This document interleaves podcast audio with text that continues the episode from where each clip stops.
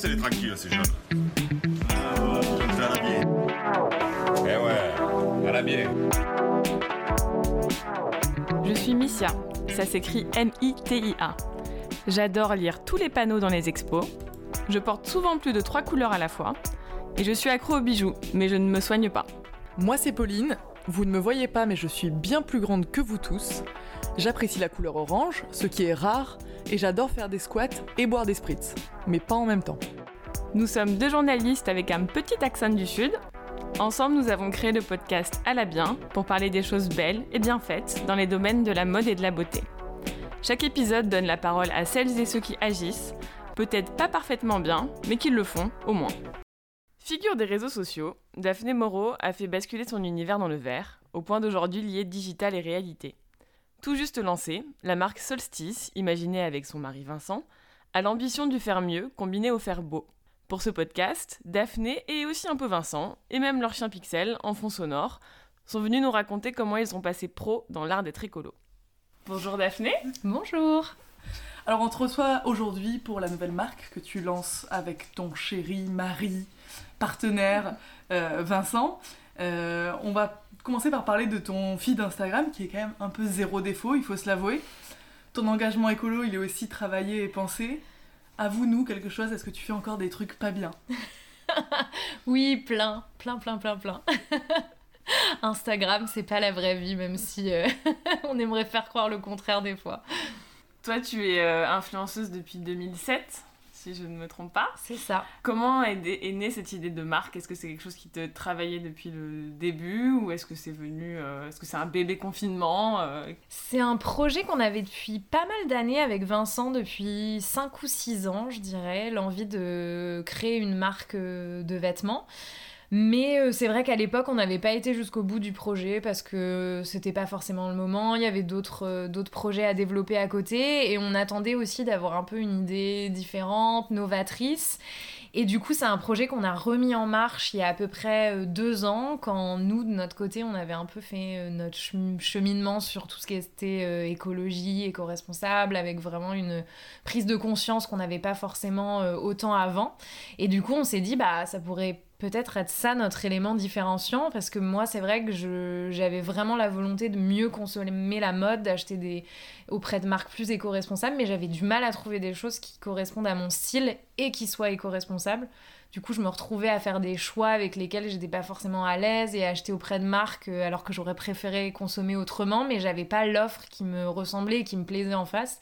Du coup, on s'est dit, bah pourquoi est-ce que, est-ce que ce serait pas ça euh, qu'on pourrait créer cette marque éco-responsable qui soit aussi hyper euh, féminine, qui soit alors pas trop mode pour pas que ce soit non plus une mode jetable, mais qui est quand même quelque chose de, de moderne. donc ça a été notre, notre point différenciant et on s'est dit, bah go, lançons la marque euh, avec cet angle-là. Donc la première idée de marque, elle était faire une marque de mode, mais pas forcément écolo. Quand vous y avez pensé au tout tout début Quand on y a pensé, ouais, c'était un peu le, bah, le rêve que je pense euh, pas mal de gens qui évoluent dans ce milieu peuvent avoir, quoi, de se dire, euh, de créer sa, sa, sa propre marque. Donc à la base, ouais, c'était un, juste vraiment le, le, le, rêve de monter une marque de vêtements. Et quand on a une idée comme ça et qu'on est sûr qu'on veut le lancer, quelle est l'étape qui vient juste après? Est-ce que euh, vous avez dessiné euh, seul euh, les modèles? Est-ce que vous avez fait appel à une couturière, à un graphiste? Je sais pas, quelles sont les étapes qui sont venues juste après votre idée? Alors on s'est entouré de plein de gens, euh, bah, notamment pour les dessins, parce que ni l'un ni l'autre on a des compétences en, stylisme. Donc la première étape, ça a été d'identifier euh, des ateliers partenaires avec lesquels on allait pouvoir euh, travailler, identifier des gens qui du coup partageaient notre philosophie, qui étaient aussi positionnés géographiquement dans des endroits avec lesquels on voulait travailler, puisque nous on voulait faire produire nos pièces en Europe proche. Là notre première collection est produite au Portugal. Et du coup, on s'est euh, tout de suite entouré de gens, de consultants qui avaient de l'expertise dans ce domaine-là, parce que c'est vrai que nous, on ne vient pas du tout de ce milieu, et qui est d'ailleurs un milieu euh, assez opaque euh, quand on n'a pas ses, entrées dans ce milieu-là. Donc on a travaillé avec une consultante super qui nous a présenté plein de gens formidables, qui du coup, après, voilà, tu rencontres une personne, et puis il y en a une autre qui arrive, et comme ça, tu déroules un peu la pelote jusqu'à en effet, après, faire les dessins, les pieds Nous, on a une énorme partie aussi liée au sourcing de matières puisque c'est vraiment notre euh, fer de lance, les matières éco-responsables, puisqu'il faut savoir que les, en fait, l'impact euh, des matières est beaucoup plus important que l'impact du pays de production, par exemple. 70% de l'empreinte CO2 d'un vêtement, c'est vraiment lié à la matière. Donc, le Made in France, c'est super, mais si c'est fait avec une matière euh, comme le polyester non recyclé ou de la viscose, bah en fait, c'est pas si bien. Donc, nous, on a plutôt pris le parti de faire produire euh, au Portugal, mais avec que des matières vraiment, euh, vraiment clean. Donc là, les premières euh, pièces qu'on fait, c'est du lin. Donc le lin, c'est super parce que ça pousse majoritairement en France, Belgique, donc vraiment proche. Nous, on a sourcé du lin qui est uniquement filé et tissé en Europe, parce qu'il y a aussi beaucoup de lin qui portent l'appellation Origine France, mais dont, une étape de, tissage est faite en Asie et qui revient ensuite en France et qui a l'origine France. Donc nous, on a vraiment euh, creusé auprès de tous les fournisseurs pour s'assurer qu'on avait les matières les plus euh, locales et éco-responsables possibles. Est-ce que c'est plus facile de lancer sa marque écolo selon toi en 2021 parce qu'il y a d'autres gens qui l'ont fait, on va dire, avant euh, Ou c'est toujours aussi compliqué, comme tu disais, parce que milieu un peu opaque? Je pense que c'est clairement plus facile qu'avant, parce qu'il y a quand même euh, des marques qui se sont lancées, qui ont un peu euh, ouvert ce chemin-là. Mais c'est vrai que c'est quand même difficile parce qu'en fait, ça demande vraiment un travail euh, d'investigation, quoi. Il suffit pas juste d'aller chercher des fournisseurs qui vont dire ah bah oui oui mon tissu est d'origine France. Faut en fait poser les questions aller plus loin, c'est aussi forcément se rajouter des contraintes, puisque si euh, tu t'identifies que tu veux travailler qu'avec certaines matières euh, clean, green, éco-responsables, bah forcément ça en écarte d'autres. Mais ce qui est cool, c'est qu'il y a plein de choses qui se sont lancées ou qui se lancent, et on sent quand même qu'il y a plein de trucs qui se mettent en place avec des nouveaux procédés, des nouveaux types de matières. Il y a aussi plus de demandes sur ces matières-là, donc ça encourage euh, bah, les fournisseurs de, ces types de matières à, en produire davantage. Enfin, il y, a, quand même pas mal de choses qui se créent, qui sont assez positives et motivantes euh, pour la suite, mais ça reste quand même forcément une contrainte supplémentaire qu'on s'applique et qu'on est hyper heureux de, s'appliquer, mais qui fait que c'est le processus, les processus sont moins simples que euh, qui pourraient l'être, c'est sûr. Vous parlez souvent du fait que vous formez vraiment à tout ça.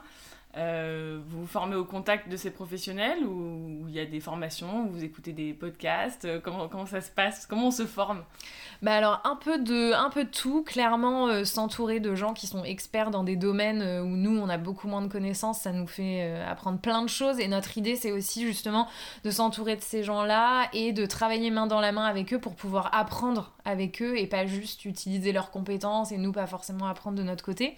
Et il y a aussi en effet plein de plein de formations qui existent. Donc nous, par exemple, on fait partie d'une fédération où il y a des formations qui sont vraiment super, qui permettent d'en apprendre plus, euh, alors sur la mode en général et sur la mode éco-responsable, parce que vraiment, en fait, il y a il y a plein de typologies dans ce milieu-là, plein de choses différentes, rien que pour euh, apprendre le, jargon, un peu les termes techniques. Nous, quand on a fait nos premiers rendez-vous avec euh, les fournisseurs, les usines, vraiment, il y avait des mots, on mais qu'est-ce que ça veut dire, des abréviations, et voilà, après tout ça, on l'apprend et, et, ça rentre. Mais, euh, et en effet, les podcasts, enfin, il y a plein plein de ressources et ça c'est super et aussi se mettre en contact avec euh, d'autres gens ce qui est cool c'est que dans ce milieu un peu green ben mine de rien les gens sont quand même assez généreux dans le partage d'informations parce que quand on a cette démarche à cœur ben, on a aussi envie que d'autres gens adoptent ce même mode de de, pensée ou de, de, création, de fabrication quand on lance une marque de vêtements. Donc c'est cool aussi, il y a pas mal d'interactions euh, et ça, ça apporte vachement. Vous faites euh, preuve de beaucoup de transparence. La transparence, c'est euh, quelque chose dont on parle beaucoup dans la mode des co-responsables. Comment on fait pour être euh, transparent, très clair, mais quand même pas ennuyeux? Parce qu'il y a beaucoup d'infos. Donc comment comment on s'en sort pour que ce soit dynamique et attrayant? C'est une discussion qu'on a beaucoup avec Vincent parce que c'est vrai que nous, comme on est à fond dans cette démarche-là, on, a forcément envie de la partager et il y a plein de gens en face qui sont hyper intéressés par, euh, par tout ça, mais on a aussi pas envie de, devenir ennuyeux et pas que ce soit notre seule force, quoi. On a vraiment envie que l'éco-responsabilité soit un pilier dans notre marque, mais qui est aussi un pilier qui soit lié au style et que peut-être, en fait, des gens vont venir euh, acheter auprès de notre marque pas parce qu'elle est éco-responsable, mais parce qu'ils en aiment le style. Et après, ça va justement pouvoir leur ouvrir la porte de l'éco-responsabilité en se disant Ah, mais en fait, euh, genre ces pièces, j'adore le look. Et en plus, je viens d'apprendre que telle matière est plus clean que telle matière. C'est super. Donc, on essaye un peu de jouer sur les tableaux. Ce qui est cool, c'est que on a pas mal de plateformes différentes. On a une newsletter où là, pour le coup, euh, on peut produire du contenu euh, un peu plus long, un peu plus documenté. Donc, euh, on va vraiment écrire des, un peu comme des articles où on va aborder certaines thématiques liées à l'éco-responsabilité. Donc, ça, ce qui est chouette, c'est que les gens qui sont abonnés à cette newsletter, c'est des gens qui, a priori, sont plutôt intéressés par ce type d'informations. Donc, beaucoup? Franchement, il y en a beaucoup, ouais. En fait, ce qui, ce qui est chouette, c'est que moi, par exemple, euh, je m'intéressais avant au sujet euh, un, peu de loin et c'est grâce à des marques euh, engagées que j'ai eu envie d'en apprendre plus, de creuser davantage et clairement après ça donne tellement plus de valeur aux, vêtements que tu achètes parce que tu connais la démarche qui, qui y a derrière et donc c'est cool de pouvoir ouvrir ces portes-là euh, sans devenir trop chiant j'espère mais euh, le fait d'avoir ces différents canaux, Instagram, un site, une newsletter, ça permet un peu de voilà jouer sur tous les tableaux et là on est en train de construire notre e-shop et du coup on aimerait bien sur chaque page produit pouvoir euh, voilà fournir des informations peut-être en condensé sur la page produit mais qu'il puisse y avoir des liens cliquables qui te renvoient sur une autre page avec une partie un peu plus blog ou si tu as envie d'en apprendre davantage bah toutes les infos sont là pour toi. Comme tu le disais des fois le, le style il est un petit peu mis de côté pour l'éco-responsabilité. Comment on fait justement quand on lance une marque pour sortir justement du truc le t-shirt blanc en coton bio euh, de la nouvelle marque euh, écolo euh, de blogueuse, tu vois, en gros. Ouais, ouais, tous les clichés sont là. ben, justement, nous, on. Moi, je trouve que actuellement, il y a quand même une offre existante assez chouette sur tout ce qui est basique, comme tu dis, le, le, le t-shirt, le jean, la chemise. Il y a quand même ces choses-là. Donc, nous, on avait plus envie de bah, un peu plus se calquer sur moi, mon style euh, personnel et faire des choses vraiment euh, très féminines avec des pièces qui, euh, bah, comme je le disais tout à l'heure, est quand même un aspect mode. Alors pas trop trop parce qu'après, bon, ça se démode, c'est pas l'idée. Vraiment là, on essaye de créer un un vestiaire que tu puisses euh, décliner selon les saisons, garder, remixer. Même nous, dans notre communication, on a aussi vraiment envie de pouvoir parfois remettre des pièces en avant d'une ancienne collection. Peut-être que cette collection n'est plus dispo, mais ça montre aussi la réalité de bah, quand tu achètes un vêtement, bah, tu le mets pas que pendant 6 mois, un an, tu continues à le porter. Et, aussi pas trop des couleurs euh, basico-basiques, c'est quelque chose que je reprochais un peu aux marques existantes éco-responsables où, bon alors soit c'est blanc, soit c'est noir, ou alors vraiment les, les, couleurs primaires. Nous, on va essayer de travailler bah, un peu plus d'autres palettes de couleurs. Euh, en fait, vraiment créer une marque où si tu la si tu si tu creuses pas t'as pas forcément une idée que c'est une marque éco-responsable. Et c'est un peu la cerise sur le gâteau quand euh, t'arrives par le style et tu te dis waouh mais en plus c'est éco-responsable bah génial banco quoi. Il y aura jamais d'homme. Si peut-être. C'est pas impossible. C'est pas impossible. C'est un peu une extension euh, qu'on a eu en tête assez naturellement aussi et euh, avec déjà des choses qui, qui, se mettent en place et euh, tu parles beaucoup des couleurs. Euh, c'est un sujet qui est particulièrement galère euh, au regard de l'éco-responsabilité Ou c'est juste parce que, à ton avis, les marques, elles, lancent un vestiaire basique et du coup les couleurs sont basiques? Je pense qu'il y a un peu les, deux problématiques. En effet, plus tu as des couleurs très neutres, plus c'est durable parce que extrêmement facile à porter et, à associer. Et il y a aussi toute une problématique en effet de de teinture qui crée euh, bah, d'autres problématiques d'éco-responsabilité, même si aujourd'hui il y a des, options qui existent euh, qui sont plus éco-responsables. Euh, toute la palette de couleurs n'est pas forcément systématiquement disponible, mais après il y a aussi d'autres options. nous par exemple, on, creuse pas mal la piste de l'upcycling et du dead stock. Donc réutiliser euh, des fins de rouleau qui sont euh, dormants euh, dans, une, dans une usine que personne n'utilise. Donc là, tu vois, ça permet d'avoir de la, des couleurs qui, qui sont du coup en upcycling que tu réutilises. Enfin, il y a un peu les deux problématiques, mais c'est vrai que moi, la couleur, c'est quand même quelque chose qui me tient à cœur et je pense que c'est aussi une manière de se démarquer de ce qui se fait déjà en termes de marque éco-responsable et aussi je suis assez partisane du fait que c'est pas parce que c'est une couleur que c'est pas forcément facile à porter sans euh, que ce soit des couleurs euh, hyper euh, flashy mais en fait on enfin moi par exemple j'adore le rouge qui est pas forcément une couleur neutre mais moi bah ça peut un peu être un basique de ma garde-robe parce que c'est une couleur qui me va bien, que j'associe très facilement avec ce que j'ai déjà dans, dans ma garde-robe. Donc je trouve c'est important la couleur. Enfin, en tout cas, moi, dans ma démarche, euh, je m'imaginais pas faire une marque avec que des produits gris, noir, blanc. Euh. Et vert.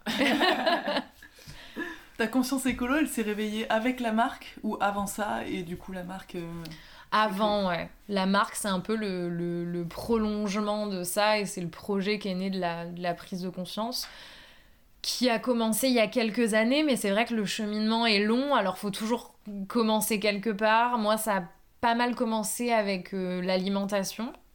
Donc vraiment faire attention à, regarder euh, bah, sur les étiquettes, à acheter plus localement, à savoir ce que je consommais. Après, j'ai eu une grosse prise de conscience sur tout ce qui était euh, beauté, hygiène. Donc pareil, vraiment lire les étiquettes, acheter différemment j'ai mis en place de nouvelles habitudes. C'est pour ça que je pense vraiment qu'il n'y a pas de, petites habitudes. Des fois, les gens disent euh, oui, mais c'est pas parce que tu utilises des cotons euh, réutilisables et plus des cotons jetables que ça va changer les choses. Peut-être, mais souvent, c'est un peu le, le, premier pas vers un deuxième pas, un troisième pas, un quatrième pas, et tu fais de plus en plus de choses. Et enfin tout le monde le dit et c'est vrai, personne n'est parfait, c'est on est plein de contradictions sur ce sujet-là parce que c'est très très difficile d'être euh, d'être exemplaire, mais c'est bien déjà d'apporter sa pierre à l'édifice, de pouvoir inspirer d'autres gens à faire de même aussi. Nous, on, avec cette marque, enfin, on n'a pas du tout l'intention de se, se, placer en tant que modèle, mais peut-être que ça, ça aussi donne une, une autre image de la marque éco-responsable à d'autres gens qui ont envie de monter une marque et qui vont se dire ah mais en fait c'est possible de faire ce type de choses en étant éco-responsable. Enfin, je pense que c'est aussi une synergie positive à, à trouver et que même les, les, les plus petites choses, les plus petits gestes peuvent inspirer d'autres gens et inspirer de plus grands gestes après. C'est bête à dire, mais c'est vrai. Euh, en tant qu'influenceuse, sur ton compte Instagram, tu partages beaucoup d'astuces, euh, de, bonnes pratiques, tout ça. Est-ce que euh, c'est bien reçu ou est-ce que on t'attend au tournant et tu te prends des remarques il y a des, fin... Dès que tu prends la voiture ou le scooter? Franchement, hyper bien reçu. J'ai de la chance parce que j'ai une communauté qui est super bienveillante. Pendant longtemps, quand j'ai eu, moi, ma, ma, mes, le début de ma prise de conscience, j'osais pas trop prendre la parole à ce sujet-là, justement, parce que j'étais terrifiée euh, d'être pointée du doigt, parce que j'avais vraiment conscience de pas être parfaite à l'époque, et que je me disais, mais je peux pas encore en parler, parce que je fais pas ci, je fais pas ça, je fais encore ci, je fais encore ça. Et puis un jour, euh, bah, je sais pas pourquoi, je me suis dit, bon, bah, enfin, tant pis, j'essaye, je, vais en parler. Je crois qu'à l'époque, j'avais mis en avant, du coup, une gourde réutilisable pour plus utiliser de bouteilles en plastique. Moi, j'utilisais plus de bouteilles en plastique depuis quelques temps. J'avais hyper peur de prendre la parole sur ça parce que je me disais, oui, mais on va me dire que. Et en fait, ça a été hyper bien reçu tout de suite. Et après, j'ai pas mal, en effet, pris ce côté euh, astuces, des petits tips, des trucs très faciles que tu peux facilement mettre en avant dans ton quotidien, même sur le gaspillage alimentaire. Je fais souvent des stories en disant bah, genre, ne jette pas tes fans de radis. Moi, j'ai fait euh, genre du pesto, machin. Et en fait, les gens se disent, oh, mais trop bien, mais genre, pendant 30 ans de ma vie, j'ai jeté ces trucs-là, alors qu'en fait, je peux transformer ça en repas. Enfin, quand, quand tu euh, donnes des tips et des astuces et que du coup, tu mets un peu le, le pouvoir, entre guillemets, dans les mains des gens et que les gens se disent, ah, mais moi aussi, je peux le faire, trop bien. Bah, pareil, ça crée aussi une super synergie. Donc, j'ai quand même de la chance, les gens sont assez réceptifs sur ça. Après, il y a toujours des gens qui viennent euh, challenger. Dans un sens, c'est bien aussi, même si des fois, c'est rarement plaisant à lire, mais tu, ça te fait aussi prendre compte, enfin, te rendre compte de tes propres contradictions. C'est important de les connaître pour aller au-delà, même si, une fois de plus, c'est difficile d'être sans contradiction aujourd'hui, mais des fois, c'est bien aussi de se dire, euh, ouais, c'est vrai, c'est vrai, peut-être que ça, je pourrais le faire autrement, quoi. L'influence, c'est quand même un monde d'accès est-ce que c'est aussi euh, ça qui t'a mené à faire euh, ce projet un peu plus éthique? Ouais, carrément. Moi, pareil, quand j'ai eu ma, prise de conscience, je me... ça a été aussi un peu, euh, en effet, vraiment regarder ce que je faisais, ce que je, recevais, dans quel modèle je, je m'incluais. Et c'est vrai que j'ai vraiment eu envie bah, moi de moins consommer et aussi de forcément moins euh, inciter ça euh, auprès de la communauté qui me suivait. Donc j'ai remis plein de choses à, plat. Euh, c'est vrai qu'à l'époque, je recevais pas mal de choses. Maintenant, je, refuse systématiquement quasiment tout et j'accepte de recevoir juste des choses que j'ai identifiées parce qu'elles pouvaient m'intéresser, parce que ça allait être chouette à partager pour ma communauté. Ça a aussi un peu fait en effet évoluer la manière dont moi je travaille dans l'influence. Et puis, je pense aussi, euh, il y a plein de manières d'avoir euh, de, l'influence et tu peux avoir une influence hyper positive en euh, voilà, partageant des astuces, des tips. Évidemment, c'est lié à un monde de consommation, mais ça peut aussi être une consommation intelligente, des choses qui vont être utiles. C'est pas parce que tu mets en avant certains produits que les gens vont forcément systématiquement les acheter.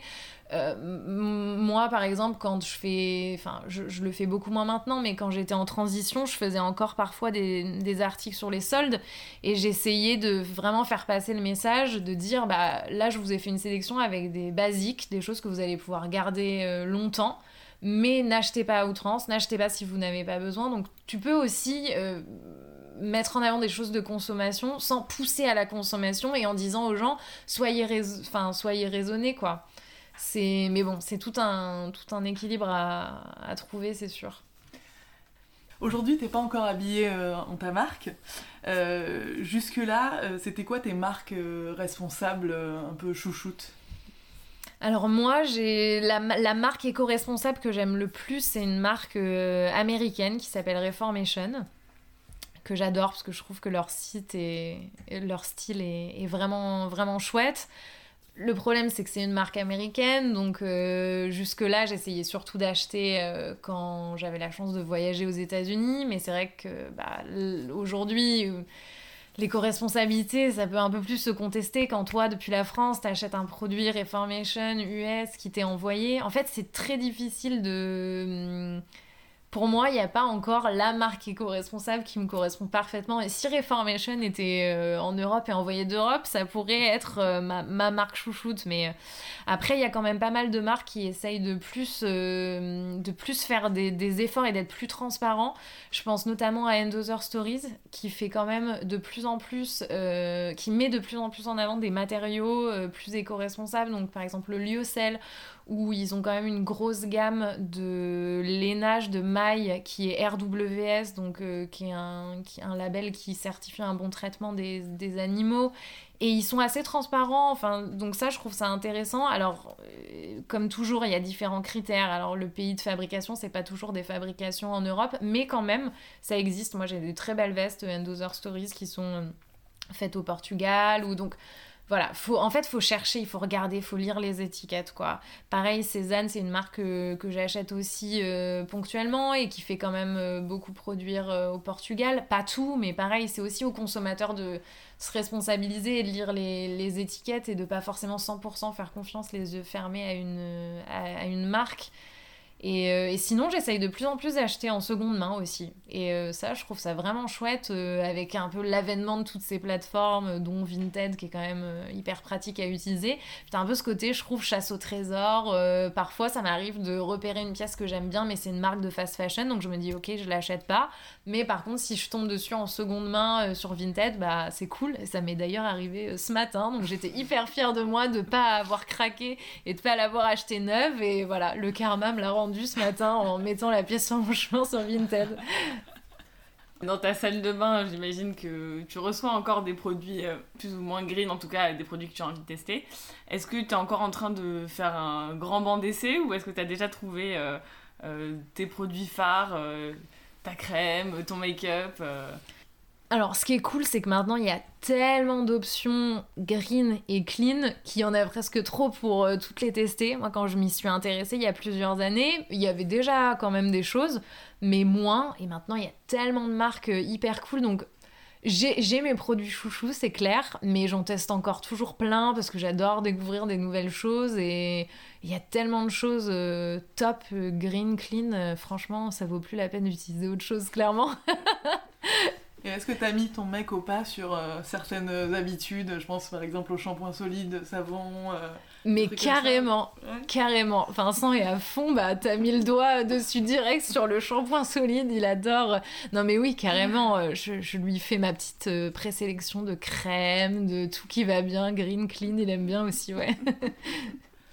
Et est-ce qu'un jour vous pensez élargir la marque justement à d'autres domaines comme la beauté ou vous voulez vraiment rester euh, sur la mode Pour l'instant, on se concentre vraiment sur la mode, aussi pour un peu peaufiner notre expertise dans ce domaine-là. Même, on nous pose beaucoup de questions aussi. Est-ce qu'on va faire euh, de la maroquinerie, des chaussures des... Pour l'instant, on se concentre vraiment sur le prêt-à-porter. On sait pas ce qu'on fera après. euh, Peut-être, ouais, beauté. euh, Moi, j'aimerais surtout maison, quoi. Si on pouvait me dire... euh, si, Déco. voilà, si, si je pouvais développer n'importe quoi, ce serait en effet, ouais, déco. Parce que je trouve que...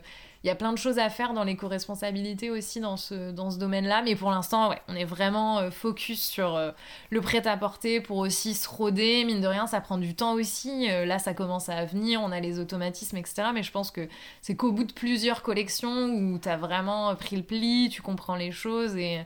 Et c'est bien aussi de, de se sentir de plus en plus sûr de soi dans ce, dans ce domaine-là, parce que c'est vrai que quand on se lance, on se dit un peu waouh, qu'est-ce que je fais J'y connais rien. Est-ce que c'était vraiment une bonne idée Qu'est-ce que ça veut dire vraiment RSE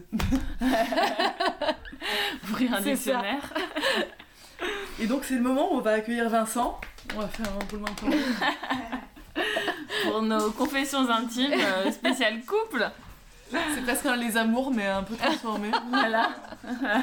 T'es prêt ou pas? On n'a pas appris les, les panneaux et tout. Oh, Et Dommage, je suis déçue, hein. je suis déçue. On a aussi euh, Pixel qui Ouais, peut euh, famille, éventuellement aboyer si euh, quelqu'un ment. voilà. Alors, qui maîtrise le mieux les règles de tri des déchets? Moi j'allais dire moi, mais.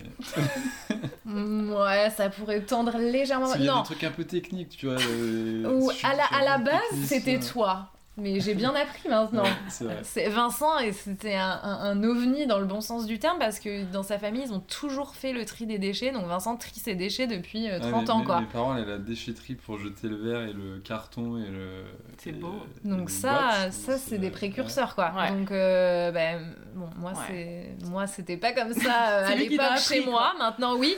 Donc voilà j'avais Oui. beaucoup à apprendre mais j'ai appris. Peut-être que l'élève dépassera le maître. Qui a le caractère le plus low life? Vincent.